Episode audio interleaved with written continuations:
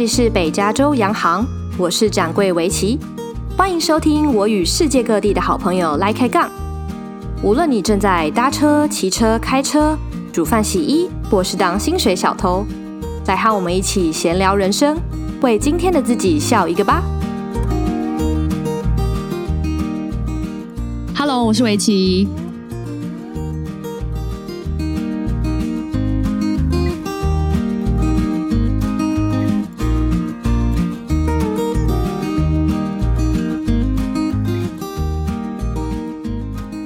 天我们没有来宾，薇琪要来做北加州洋行第一季的回顾。嗯，我会从做 Podcast 的动机开始，呃，因为这通常是亲朋好友第一个问我的问题。然后呢，我会分享开张前我做了哪些前置准备工作，呃，还有呢，开张之后的行销推广心得。最后呢，我也会跟大家聊一下下一季的规划。那也希望大家给我一点回馈喽。好，那就开始喽。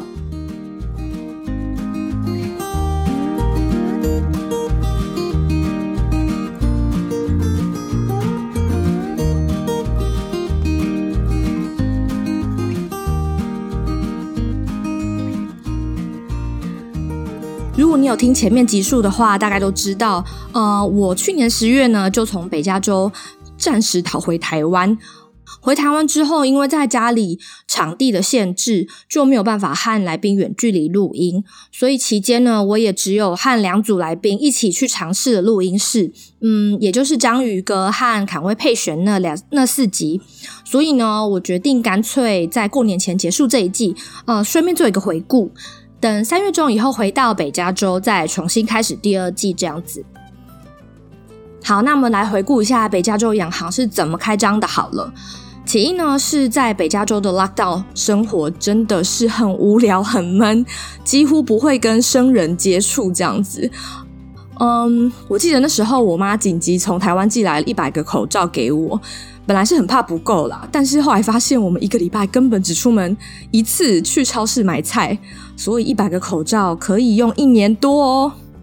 Anyways，刚开始只是抱持着说好，我就找我世界各地的朋友一起来聊聊天好了，顺便录下来，反正通常也蛮有趣的。呃，第二个原因呢，是我去年拉到之后呢，因为时间有点多，所以有有一点像为自己设下了年度目标，是练习怎么说故事。嗯，我来美国目前三年多，最大的感想是会说故事真的比什么都重要。除了沟通会比较有效率之外，嗯，会说故事的人，不管在求职啊、求偶啊、职场工作都非常有利。还有就是之前的集数有提到过说，我其实是一个需要透过输出，像是讲出来、写出来，才可以好好的整理想法。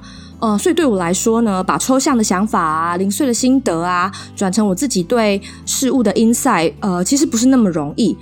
所以呢，podcast 对我来说也是一个说故事的练习。决定要用 podcast 练习说故事之后呢，呃，就要决定你要说什么故事跟对谁说嘛。当时开张之前也有很假掰的想说，好，我要来 MBA 那套啊、我要先找到我的品牌定位啊，然后用一些工具，什么波特五力之类的啊，先来想一下我到底想要主打哪一个市场，呃，要不要专讲特定主题？呃，因为有 focus 的话，会比较容易有行销策略。那听众如果看到你的标题跟介绍，就知道你在讲什么，其实也会有兴趣的人就会点进来啦。当然，市面上也有像台通那样子就聊得很嗨的闲聊节目，但我自己是觉得其实蛮吃主持人的魅力的。像我现在就自己一个人在录我的总结，就发现哇，真的是很难，一不小心就会有一点像是念稿，或是不太自然。呃，或如果说是有双主持人的话，还有来宾的话，就其实也蛮看那你跟他，你跟他们的火花的。不过后来就想说，好吧，我做这个初衷也不是为了赚钱跟发大财，就当做是部落格写日记好了。呃，我就做一些我自己会觉得很想听的内容。还有另外一个重点是，后来就发现坐而言不如起而行，就赶快迫使自己先做了再说。嗯、因为没有什么产品是一百分才推出的，先上市之后，你也会比较知道你要怎么走后续的方向。好，那刚刚有提到不是为了发大财，所以有些听众也会好奇说，北加州洋行开张到现在有赚钱吗？答案是当然没有喽，只有花钱。嗯，那 Podcast 目前最普遍的商业模式是接广告业配，所以维琪还在等干爹干妈赞助中，拜托赶快来找我置入你的产品吧。好，那接下来呢？因为我也有收到一些朋友啊，或者是甚至是听众，呃，来讯息问我说，如果我要开始做 Podcast，我要我要做哪些准备工作，要怎么开始等等的。所以我也想说，那就趁第一季回顾，跟大家分享一下我的前置准备工作。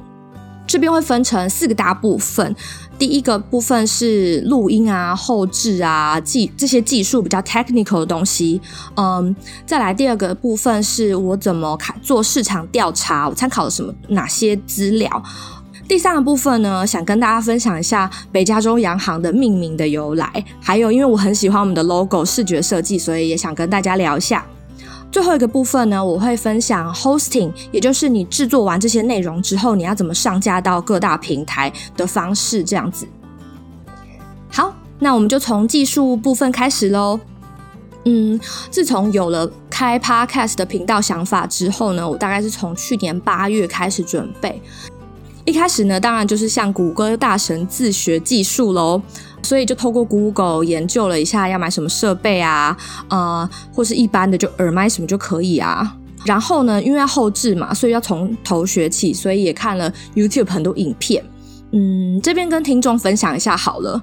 呃，我后来是决定先用小资买了 Blue 出的 Snowball 小雪球麦克风，不太贵，就美国大概一千六。呃，我目前看台湾网络上是要卖两千二左右，就稍微贵一点。然后是后置软体，呃，我现在是用 Mac 内建的 GarageBand，呃，还有免费下载的 Audacity，还有付钱买的 Isotope 的 RX8。那我通常呢是用 Audacity 跟 Isotope 先处理一下音质，比如说消背景杂音啊，呃，尤其是来宾那边可能会有很大的回音，还有平常录音一定会有口水音啊，一些嗯 blah blah blah 这种。这种音质上面的的东西，我就会用 Audacity 跟 iZotope 处理。然后最后呢，我会用 GarageBand 做剪接，然后还有输出。再来呢，是因为我的来宾四散各地嘛，所以要解决远距录音的技术问题。一开始最麻烦的其实是约时间，尤其是有两两位来宾，所以我们总共在三个时区的时候更是难约。比方说。澳洲安妮跟纽约凯西那一集，就一定得有人很早起，然后换晚睡，所以当然就只能在周末这样。远距录音的技术的话呢，我我一开始是用 Zencaster 免费网站，我觉得它蛮好用的。就如果你就只要 log in 进去之后，开一个像聊天室的东西，呃，就蛮像 Zoom 啊，或是 Google Hangout 那种会议室。然后你再把那个会议室的 link 分享给你远方的来宾，那他呃只要用 web browser 就任何一个在电脑上面呃打开那个连接啊，不用登入也可以进去那个聊聊天室。最后你只要点录音键就开始录音了。然后结束之后，它会产生一人一个音轨分开的音档，你再下载下来后置就可以了。呃，我是觉得分轨真的非常方便。因为你后置的时候，你必须要处理一些你跟来宾可能重复讲话，就会听不太清楚，或者你想要稍微调一下某个人背后的杂音，那有分轨的话就很方便。不过缺点呢是，Zencaster 在网络不够稳的时候很容易断掉。还有我我有发现呢，在两个人讲话或是一起大笑的时候，有可能会有一方被消音，所以后来我也有尝试另外一种录音方式，这样子。嗯，就是我和来宾呢，还是用呃聊天远端通话软体，像是 Google Hangout 啊，或是 Zoom，或是呃可能 FaceTime 等等的。然后在一边聊天，我们各自要在自己的那一端 local 一那端用其他软体想办法录下自己那轨的声音。结束之后，来宾把再把他们的音档传给我，我就可以把不同音轨拼起来剪接了。好，以上就是我自己对录音啊后置的比较 technical 的分享。如果有来宾呢，对于技术有问题，我们可以在私讯讨论一下哦。第二个部分呢是市场调查。呃，老实说，我其实本来也没有固定收听 podcast 的习惯，通常是看到有人分享啊，或是比较有兴趣的单集，我就是会单集单集点来听这样子。想说如果要做的话，至少要有市场调查吧。所以我就从百灵果、台通、股癌三巨头，大家可能如果有接触 Podcast，一定会听过的这三个频道开始。呃，再来我也看了一下台湾排行榜上面前五十名的频道，呃，搜寻一点灵感，就大家大概都讲什么内容啊，然后怎么取名啊，怎么介绍。呃，后来因为就决定说我要讲这种比较访谈啊、聊天跟文化差异这种分享，所以我就搜寻了这个主题。呃，像是主打异国文化啦、旅行啊、海外生活的频道。比方说，我听了《解锁地球》，那主持人蛮博学多闻的，他就会找他世界各地的朋友一起来呃聊旅行的经验跟当地的特殊风土民情。嗯，还有我也参考了《纽约没有斑马》。这两个主持人呢，都是台中人哦，跟围棋一样。呃，他们会聊一些呃美国求学的工作经验啦。呃，当然不止这些，后来他们也会讨论一些时事啊，或是说说书那种感觉。呃，因为蛮多文化观点跟冷知识的，呃，我是觉得跟我想要做的方向蛮像的，这样。嗯，第三个呢，我也看了一些湾区啊，在矽谷当地的 podcaster，呃，然后我其中最喜欢的是尼可这样说。尼可呢是一个我平常就有在 follow 的旧金山食旅作家，那他也是去年呢决定离开原本的工作，开始呃创业做一些自媒体 podcast，算是他其中一个 project 这样子。嗯，那做完了市场调查之后呢，我大概就知道怎么定访纲跟主题。所以我当时是决定先录个几集，感觉一下，就找了跟我一样被疫情困在家里海外的朋友，因为他们也很闲，没什么事情，所以就先感觉一下。呃，然后录完剪完前几集之后，我再逼几个朋友试听，嗯，然后他们听了毛片跟剪完之后作品之后，都封我为神奇剪刀手维琪。嗯，当然，最后了，我也有参考，就呃市面上的 podcast 这些前辈，呃，他们怎么做开场啊、结尾啊，还有背景音乐。第三个前置作业呢，是很重要的频道取名跟 logo 设计这样子。哦，这边一定要特别感谢我热心的设计师朋友，跟我一起讨论频道名字啊，跟主主视觉。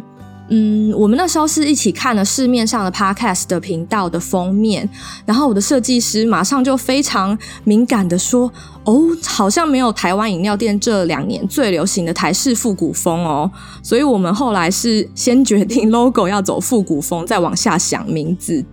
呃，然后因为市面上台湾饮料店很多都会叫什么叉叉公司啊、叉叉洋行啊、呃、红茶叉叉啊这种开始联想，嗯、我直觉就是不知道为什么，我就想到以前大航海时代就有东印度公司嘛。我后来就想说，好，那我前面也接个接一个地名好了。呃，最后就决定用我的所在地取出北加州洋行这个名字。再来是前面已经讨论了怎么生出内容啊，跟你的 logo 名字。最后一个步骤是要怎么上架到各个收听平台，像是 Spotify 啊、Apple Podcast 啊、KKBox 啊、Google Podcast 等等。稍微研究了一下，就发现呢，Podcast 是嗯、呃、用利用 RSS 机制，那你就会要像部落格一样选一个 hosting 的服务。嗯，那什么是 hosting 服务呢？开始呢，你要找一个一家公司一个 hosting 服务，你可以把它想象成是一个宿主这样子，你要寄生在它上面。呃，那你在它的 hosting 服务的后台，你把你的音档啊、频道介绍啊、单集资讯上传之后，这个 hosting 服务会帮你生成一个呃长得像普通网址的 RSS feed 连接。那你再把这个连接传到各个收听平台，像刚刚提到 Apple Podcast、Spotify，你就成功上架了。至于选择 hosting，也是参考了很多前辈的心得。第一个步骤，我先删掉了一些要付费的国外的 hosting 服务，最后国外的 hosting 服务就剩两家，SoundCloud 跟被 Star Spotify 买下来的 Anchor，呃，这个这目前都还蛮多人用的。还有，我也注意到台湾有两大 hosting 服务即收听平台，呃，一个是 SoundOn，一个是 Firstory。后来因为觉得台湾的平台会有比较多帮助 Podcaster 的行销资源，那我也有。呃，看网友分享的心得，那些后台会提供什么样的数据？呃，还有我就想说，要找一个可能比较不会倒的，或是跟开始跟大家收钱。我最后就选择了台湾的 SoundOn 这样子。他们最近也刚宣布被一期直播的 co-founder 的基金收购的消息，所以就有富爸爸喽，有很多钱之后，我希望他们也可以再多给 Podcast 更多的资源。好，那以上就是我北加州洋行的前置工作。有了名字、主视觉和预录了几集之后呢，呃，我就正式开张啦。北加州洋行呢是在九月份正式开张，到现在是五个月。嗯，我们也达成了一些啊里程碑吗？我我跟大家分享一下，我们目前总共是已经邀请了十三位来宾来上节目，那一共有二十二集。节目总长度达到九百五十分钟哦，是不是好棒棒？好，除了十一月呢，因为在台湾实在太多事情可以做，太忙之外，我有三周没有上新节目。呃，其余的时间我都很努力的维持每周要固定上架一集的频率。还有为了推广频道呢，我也开了北加州洋行的 Facebook 粉丝专业跟 Instagram。呃，上个月开始呢，我也直接把音档转成影片上架到 YouTube。嗯，因为希望可以来自一些呃 YouTube 推荐啊，跟关键字搜寻的曝光。那目前但虽然人数也很少，但看至少还是有增加曝光，就觉得还不错。嗯，哦，话说前面说十一月空了一整个月，我觉得可能是因为这样导致了呃收听率的下降。本来十一月之前每一集的收听人数都维持在两三百人，像是。雅婷三小事啊，和温蒂返台防疫那那两集，甚至有将近四百五的不重复收听，嗯，所以我觉得这应该是远超过我我朋友会点开的人数，蛮开心的，嗯。不过十一月经过三个礼拜没有新集数之后，十二月后来开始的每一集收听的听众大概都是掉到一百多个而已，嗯，我其实是觉得后面的集数，因为我自己主持跟后制比较得心应手。尤其是在录音室录的那四集，连音质都非常厉害。然后也因为有时间的压力，所以内容蛮紧凑的，因为要赶快结束，很怕被录音室赶走，所以品质应该是有越来越好的。不过就很很苦于听众的人数一直上不去。嗯，当然也有可能是因为这两个月 Podcast 被越炒越红，嗯，一大堆名人都加入了，所以新开了一大堆频道。呃，大家选择变多了，所以素人的频道就更难被看到。还有，就有可能是因为有一段时间没有推出，那你的流量排名下降。通常如果是刚接入 Podcast 的人，你就会用排名来决定你要听什么嘛。所以也有可能是因为这样子排名下降，就更难被看到。嗯，如果听众有什么对内容啊、行销推广的想法，也麻烦给我一点回馈啦。每次只要收到听众的留言啊，跟讯息都很开心，就觉得哦，好像交了新朋友，就觉得又有动力继续做了。哦，我对补充一下，我最近就是收到听众反映，聊影视作品一定要有暴雷警告。呃，我第二季开始一定会注意这件事事情，因为我跟编剧奶奶聊，呃，录的那两集聊，呃，sitcom 美国情境喜剧，好像爆了一堆雷，跟大家说声 sorry 喽。最后来跟大家分享一下我下一季的规划。嗯，目前呢是计划下一季还是会维持访谈这种类似的形式。嗯，我会跟不同的来宾聊不同的主题，那还是以跨文化交流跟生活经验为主。目前已经有不少单集企划哦，像是我们有来自新加坡的听众朋友想跟我们分享 Crazy Rich Asian 以外的新加坡生活。嗯，然后也会有来宾想分享他找心理咨商跟职场 mentor 的经验，嗯、呃，还有大家一向都非常有兴趣的，你在不同地方使用 dating app 跟跨文化约会交往的经验，括号也就是 CCR 交往经验。当然，北加州洋行一直是以微知识著名的，所以也会有一些微知识的主题，像是宝宝心理学入门啦，还有也会有更多永续发展的主题。那如果大家呢听到第一季呢，呃，有什么特别喜欢的集数，或是有想到其他想听的主题，或是有听众想上节目的话，拜托赶快敲我哦。呵，以上呢就是大概我一个第一季的总结。呃，在第二季之前呢，我还是会持续在 Facebook 和 Instagram 分享我在台湾和北加的日常。嗯，当然会有时事文啦、乡民文啦、心得文啊、美食文啊、微出游文啊。呃，还有呢，我也会不定期推出 Behind Mic 的伪知识文。嗯，好，那就先跟大家说新年快乐，拜托继续发喽北加州洋行哦，不要忘了我。我们之后再见喽，拜拜。